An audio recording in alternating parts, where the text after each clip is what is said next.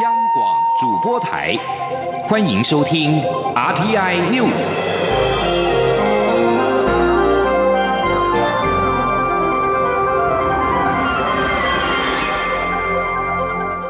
听众朋友您好，欢迎收听这节央广主播台提供给您的 RTI News，我是张顺祥。针对我国跟非洲国家索马利兰互设代表处的处理进度，外交部在今天表示，双方一直保持密切联系，不过必须等待飞往索国的航班恢复运作，疫情也允许的情况之下，才会有更进一步的具体动作。请听央广记者王兆坤的采访报道。外交部在一号宣布，我与索马利兰将互设官方代表机构。外交部亚非司司长杨新仪表示。由于杜拜飞往所国航班尚未恢复，加上疫情影响，要等这些因素都已允许情况下，两国才会选择适当时间同时揭牌。杨欣怡说：“当然，这个我们双边都保持一个密切的联系了哈，因为他之前有来过哈，呃，来台湾的时候，他们也曾经呃了解一下台北的一些相关的那个办公大楼的情况，那也有一些想法，那大概他们来以后才能够做正式的一个宣布。”索马利兰总统日前推文表示。索马利兰与台湾的双边关系是建构在共享价值与相互尊重。该国驻台代表处将于近期设立。另一方面，关于世界贸易组织遴选新任秘书长一事，外交部发言人欧江安回应指出，目前有墨西哥、奈及利亚、英国等八国提名，与我驻团也有一定联系，但世贸组织尚未决定遴选日期，我方会及时掌握相关发展。中央广播电台记者王兆坤台北采访报道：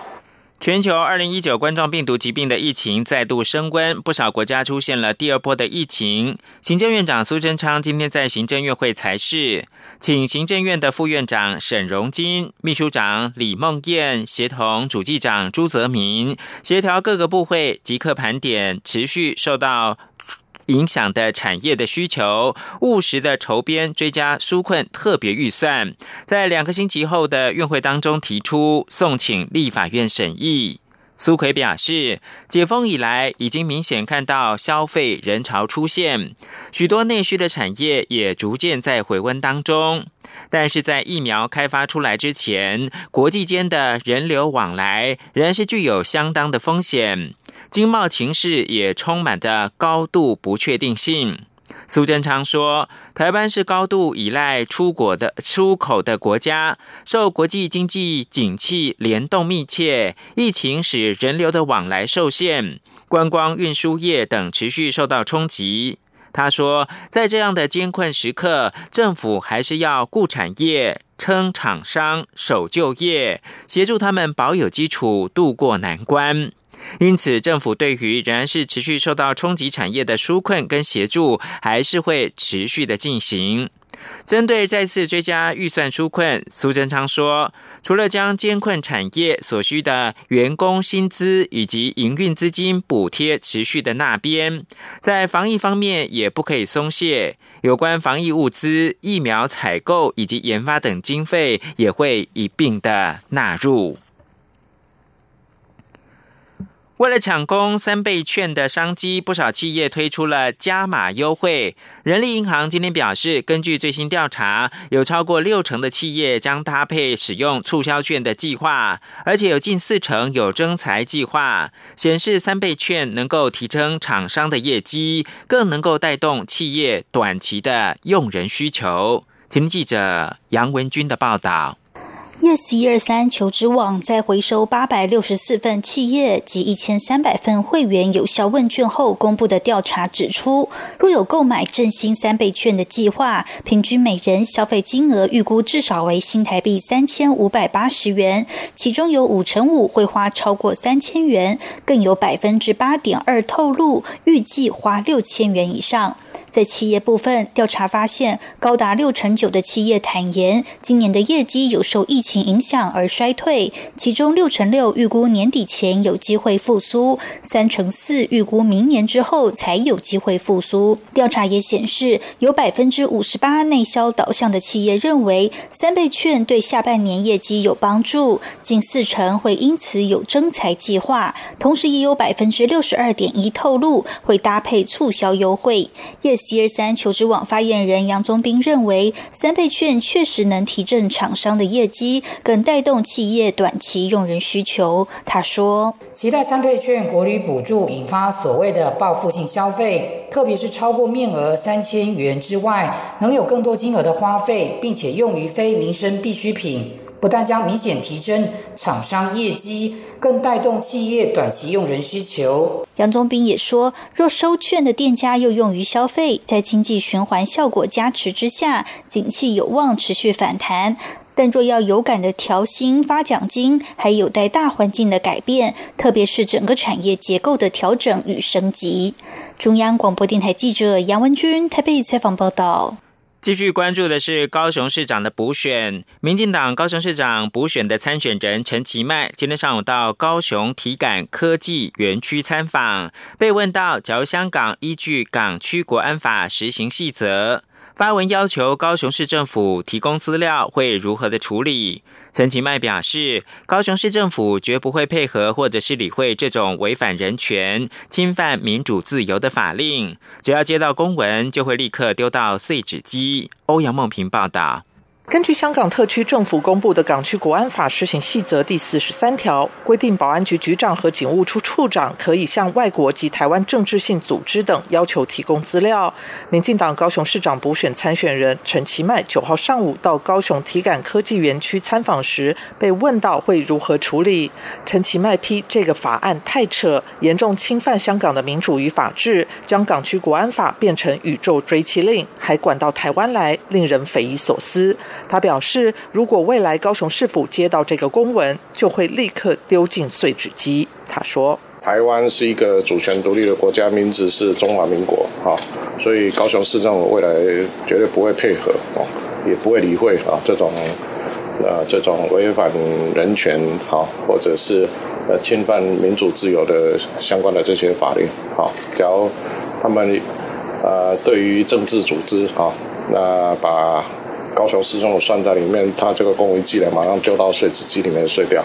国民党主席江启臣九号南下高雄，陪同党籍参选人李梅珍拜票。对于江启臣宣誓，如果没有赢得高雄市议会议长补选，这个主席就不当了。陈其迈表示，这是国民党的家务事，他不宜评论。但他也指出，显然国民党内部的民主状况可能面临一些挑战，这必须由国民党内部自己解决。另外，李梅珍日前讽刺陈其迈提出“班班有冷气”政策，也是韩国瑜二点零。陈其迈则回应，这是逻辑上的谬误。他说自己在二零一八年选举时就已经提出这项政见，韩国瑜加码却跳票，才引发挞伐。他并反击李梅珍的政策及竞选团队人事安排才是韩规理随，应该要回答外界的疑虑。中央广播电台记者欧阳梦平采访报道。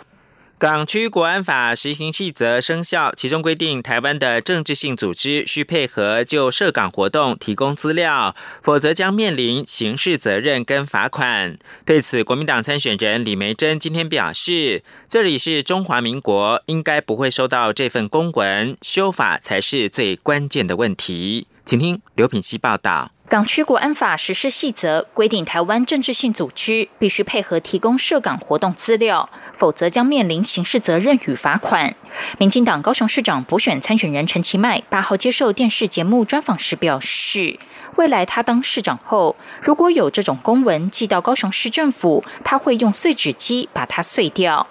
国民党主席江启臣九号上午南下高雄，陪同高雄市长补选参选人李梅珍参访妇幼青少年中心以及凤山运动中心。李梅珍受访时被问到此事，他表示：“这里是中华民国，应该不会收到那个公文。他认为修法才是最关键的问题。”他说：“我们这里是中华民国，应该不会收到那个公文吧？”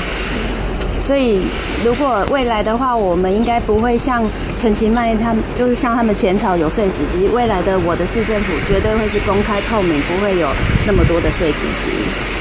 此外，江启臣八号在南投行动中常会中表示，一定会保住高雄市议长位置，否则就不当党主席了。被外界形容赌很大。江启臣受访时说：“一个政党的团结还需要赌吗？他的位置也真的不算什么，这是他身为主席该负的责任。他仍在持续沟通，希望所有党籍议员都能放下己见，以大局着想，也不要让支持者失望。”媒体询问高雄市前市长韩国瑜会以何种方式帮忙议长与市长补选，江启臣说：“现阶段所有国民党人士都应该要帮忙高雄。他八号在中常会中也呼吁所有同志，就算打个电话也是辅选，大家都有自己能够发挥影响力的地方。这时候没有所谓的大咖，大家都是咖，都来帮忙就对了。”央广记者刘品熙的采访报道。国际新闻：北韩疑似有核弹头的工厂，新的卫星影像拍到了动静。美国有线电视新闻网 CNN 取得的新的卫星影像显示，先前没有公开的一处北韩设施近期有动静。研究人员怀疑北韩在此建造核弹头。这些影像是由美国的星球实验室公司拍摄，并经过加州的蒙特瑞。密德伯里国际研究学院的专家分析，内容显示，这处位在平壤附近的沃勒里村工厂，据信跟北韩核子发展计划有关，而且还在使用当中。CNN 网页的两张附图显示，影像拍摄的时间是去年的七月九号以及今年的五月三十号。专门研究公开来源情报的密德伯里国际研究学院的教授路易斯说：“这里有北韩核子设施的一切特征，像是安全界限、现场住屋、没有公布的领袖造访纪念碑，还有地下设施。而且此处就在一座完全没有这些特征的瓶装水工厂的隔壁。”最明显的就是所有的车流，包括了汽车、卡车运输货柜。这座工厂非常的繁忙，工厂活动在非核化谈判期间和现在都没有减缓，还在制造核武。一位加拿大政府官员对路透社表示，五眼联盟的外交部长八号在一场电话会议当中讨论香港情势，不过这位官员拒绝透露细节。五眼联盟是由加拿大、美国、英国、澳洲跟纽西兰组成，是国际情报的分享团体。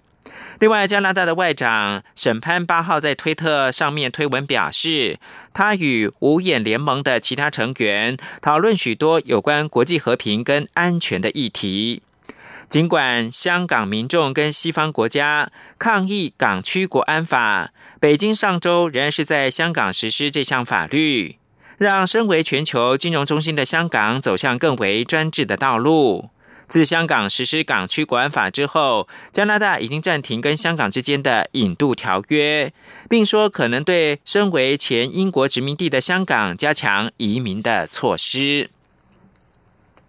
最后要关注的是 COVID-19 的疫情。美国二零一九冠状病毒疾病累计确诊的病例八号突破了三百万大关。与此同时，美国总统川普仍然是淡化疫情构成的威胁，力促学校重开大门。目前，美国南方多处的病例都是剧增的，包括了德州、佛罗里达州、路易斯安那州跟亚利桑那州。至于之前的疫情重灾区，像是纽约跟东北部，疫情已经是趋于平缓。另外，在菲律宾方面，境内八号新增两千五百三十九人确诊感染，创下了单日确诊新高。此外，新增五人染病病故，累计染疫不治者增到一千三百一十四例，而且。突破了五万的大关是感染的部分，那么其中五分之一的病例是在过去的五天确诊。另外，在巴西总统波索纳洛七号宣布确诊，巴西总统府随后声明不要求曾跟他近距离接触的公务员隔离，这违反了国内外卫生高层的建议。最后看到的是，截至到格林威治标准时间八号的十九点，也就是台湾的九号凌晨三点，全球至少超过五十四点五万人死于二零一九冠状病。毒感染的确诊呢是一千一百九十点六万例。我是张永森医师。台湾领先国际实施口罩实名制，口罩国家队将持续驻内援外，大家依旧可以透过实名制购买一片五元的台湾制口罩，十四天可以购买九片哦。另外，口罩出口禁令也同步解除，可以透过携带邮寄等方式将口罩提供给海外的亲友哦。感谢口罩国家队、国军现役及后备人员、中华邮政及协助贩售口罩人员的全力支持。有政府，请安心。资讯由机关署提供。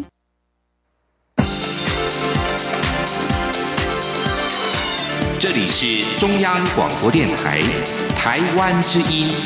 欢迎继续收听新闻。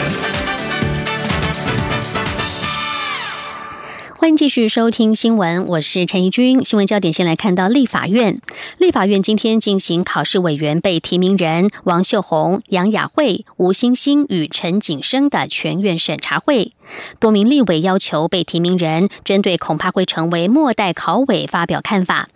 大多数的被提名人都支持可能成为末代考委，其中陈景生表示，考试制度是很好的制度，应该要保留。至于考试院还在不在，则尊重立法院的决定。吴欣欣则说，若是末代考委，角色就更为重要，如何让优质文官体系无缝接轨才是关键。记者刘玉秋的报道。立法院九号针对考试委员被提名人王秀红、杨雅慧、吴欣欣与陈景生进行全院审查会，多名立委要求被提名人就废考监与孔成末代考委等议题发表个人看法。多数被提名人都认同自己可能会成为末代考委，也强调废考监的发动权在立法院，尊重立法院与民意的决定。不过，陈景生在答复民众党立委蔡碧如的询问时也表示，考试制度是很好的制度要保留，但考试院在不在就尊重立法院的决定。吴欣欣也说，环境随时在变，整个国家发展也要改变。他们若成为末代考鬼，角色就更为重要。如果是末代考委的话，那我们的角色可能更重要。怎么样让我们整个国家好不容易建立起来优质文官体系，能够无缝接轨，能够能够让我们国家的发展更健全？我觉得这才是我们关切的地方。而杨雅慧则表示，到底是不是末代考委涉及修宪，涉及立院决定，不是他个人所能决定。蔡碧如则追问，若被提名人皆认同末代考委的说法，是否赞成废除考试院前先进行人事精简，将考试院所属的部会移到行政院？对此，陈景生说，他赞同考试院组织法修正后，将考委人数从十九人减到九人，因为十九人真的无法讨论事情。但考试权是否统一，他没有意见。杨雅慧则认为，若下一届考轨是末代考轨，将来体制一定要调整。但无论如何调整，现在考选全序制度所强调的公平性，社会所期待的部分都要维持。修宪过程中要好好考量。张广播电台记者刘秋采访报道。台湾在俗称武汉肺炎的 COVID-19 疫情获得控制之后，启动了一系列的振兴措施。而经历了这波疫情，台湾企业对于全球市场的布局也有了明显的改变。根据资诚联合会计师事务所今天所发布的调查报告，虽然中国大陆、美国仍然被台湾企业视为影响整体成长最重要的前两大国家，但重要性呈现下滑。反倒是越南、德国、印尼等市场对台湾企业的重要性持续上升，而且越南的重要性更是一举超过了日本，跃升为台湾第三大的重要国家。记者陈林信宏的报道。资诚联合会计师事务所九号发布在肺炎疫情时代有关台湾企业领袖调查报告，调查发现，超过八成的台湾企业忧心疫情带来全球性经济衰退，经济成长的不确定超越贸易冲突和保护主义，首次冲上台湾企业的威胁首位。经过这次疫情发展，台湾企业对于全球市场的布局也有明显改变。虽然中国、美国仍被台湾企业视为影响整体成长最重要的前两大国家，但重要性持续下滑。反观越南、德国、印尼等市场，对台湾企业的重要性持续上升，且以越南的成长幅度最受瞩目，一举超过日本、德国，成为台湾企业领袖眼中第三重要的市场国家。显示台湾企业急于在美中两强之间找出更多的替代道路，摆脱选边站的风险。资诚联合会计师事务所所长暨联盟事业执行长周建宏说：“在策略布局上，你就要看你你公司的策略是怎样。如果你是继续走比较相对成本比较低、大量制造，那个可能就是南向最适合。如果你走比较高端的，哦，或者是说你台湾既有厂扩扩建，那就是这个台湾了。那美国就是自动化程度高，或者说美国政策在吸引的这些东西，透过美国政府的补贴，会有一些拉过去到美国去。周进红也进一步分析，从调查结果，目前中国仍是台湾企业最大的重心，但重要性已快和美国持平。至于预估在贸易战和政治问题干扰下，全球企业布局将分成美中两大系统，各自寻找以自身国家友好为重心。中央广播电台记者陈玲信鸿报道。台湾推动新南向政策多年，不少来自新南向国家的学生在台湾完成了学业。其中，来自马来西亚这个学期即将毕业的一所大学学生洪子顺，在台湾求学期间成果丰硕，不仅曾经到尼泊尔担任国际志工，更特别的是，他还学会了宠物的读心术，能够和宠物心灵沟通。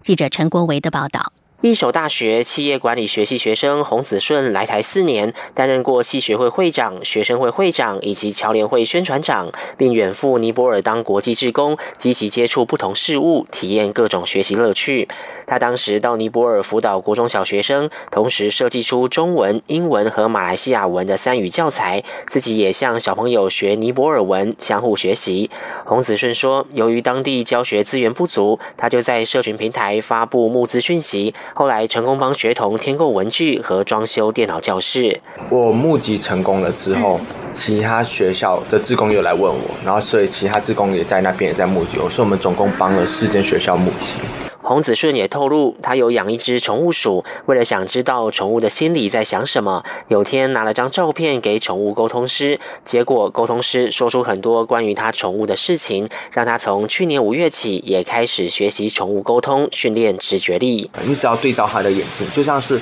我们打电话必须要有一个号码，所以眼睛就是他们的号码。洪子顺提到，直觉力经过启发后，还会经过一段时间的碰壁期，所以不是每个人都能顺利成为宠物沟通师。他回想自己曾帮一只即将病逝的宠物进行心灵沟通，结果在连线的过程中，他和饲主都哭得很难过，也让他对这项工作变得很有使命感。现在大学毕业了，洪子顺勉励学弟妹多方尝试，如果能兼顾课业和社团，同时打工，将能大幅提升自己的竞争力。中央广播电台。记者陈国伟采访报道。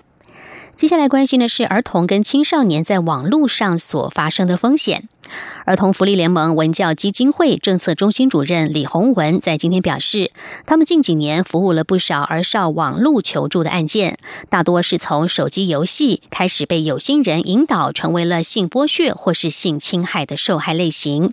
他进一步指出，儿盟近期的调查结果发现，儿少网络隐私概念薄弱，因此也提醒学校及家长要注意孩子们的网络使用习惯。记者肖兆平的报道。儿童福利联盟文巧基金会近年接获不少儿少网络求助案件，他们认为手机与网络的普及也让儿少性剥削、性侵害有新的犯罪形态。儿福联盟政策中心主任李宏文九号表示，手游软体可以同时结识陌生网友，这让有心网友可以透过游戏有机可乘，并进一步要求其他通讯软体甚至邀约见面，这样的发展脉络。往往让儿少走向危险边缘。他说：“已经有孩子因为这样的情况认识的网友，因为手机游戏然后认识的网友，所谓的玩家的朋友之后，接下来就接下来就被约出来，然后后来好像就发展出网恋的关系，在很快的时间，可能不到一个月，然后呢就上传了或者传给对方私密照，然后也因为这个部分，被对方要挟控制。然后再下一步就是儿少性侵害。为了厘清台湾儿少轻忽网络隐私程度有多严重，儿盟对全国国小、国中生进行二零二零年儿少网络隐私与网友互动调查报告，在一千三百二十一份有效样本中发现，有三成七受访者曾经给过网友包含真实姓名、个人照、学校班级、GPS 所在地、手机号码等重要个资。此外，也发现有两成受访者遇过网友提出单独见面、要求交往、索取私密照片等的特殊要求。他说：“每五名而杀就一个人，他表示他上网的时候遇过网友对他提出一些特殊的，就是比较奇怪的要求。第一名是视讯通话，提的是陌生网友；第二高的顺序是对方要求，就是对方知道他是未成年，但是却要求跟他。”谈网恋，那另外也有三成六的网友呢，明知对方是未成年，却还要跟儿少单独私下约见面。那第四个有百分之二十五的呃孩子跟我们说呢，他遇到过网友呢要求传他个人的私密裸照，或者是。呃，私密的影像。李宏文认为，台湾儿少手机普及率应该是全球名列前茅，但也代表距离网络风险更为接近。因此，儿盟建议当下应该指导儿少如何正确与网友互动，家长也应以同理态度陪伴孩子在网络世界所遭遇到的各种情况。中央广播电台记者肖兆平采访报道。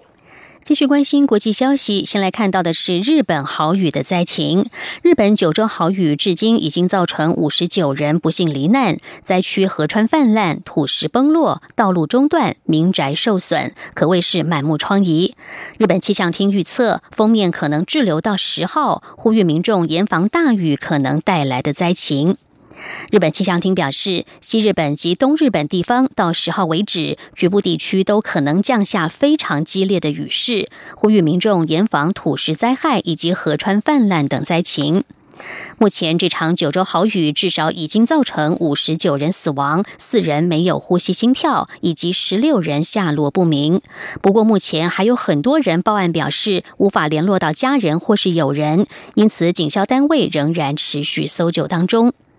豪雨的死者大多集中在熊本县，一共有五十五人。而位于日本东海地方的岐阜县，这两天也同样受到大雨的侵袭。目前知道已经有一百六十栋民宅受灾，另外有九百九十一个家户，一共两千三百多人的所在地区道路因为土石崩落暂时受困。县政府正在派遣机具前往抢修，希望能够在今天恢复多数地区的连外交通。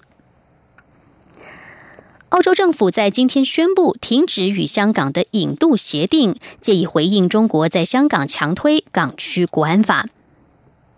澳洲总理莫里森表示，停止引渡协定的决定是因为港区国安法已经对香港的情势构成根本的改变。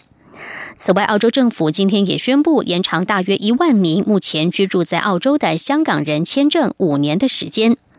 莫里森也说，对于目前拥有澳洲学生签证或是临时工作签证的香港人，澳洲政府也将会提供他们取得永久居留权的管道。同时，澳洲政府今天也警告澳洲公民以及居住在香港的人，在香港正面临越来越高的遭拘押风险，呼吁他们重新考虑是否有必要留在香港。另外，澳洲今天也更新旅游警示，指出港区国安法可能会被扩大解释，澳洲人可能会面临被遣送到中国大陆，并且被起诉的风险。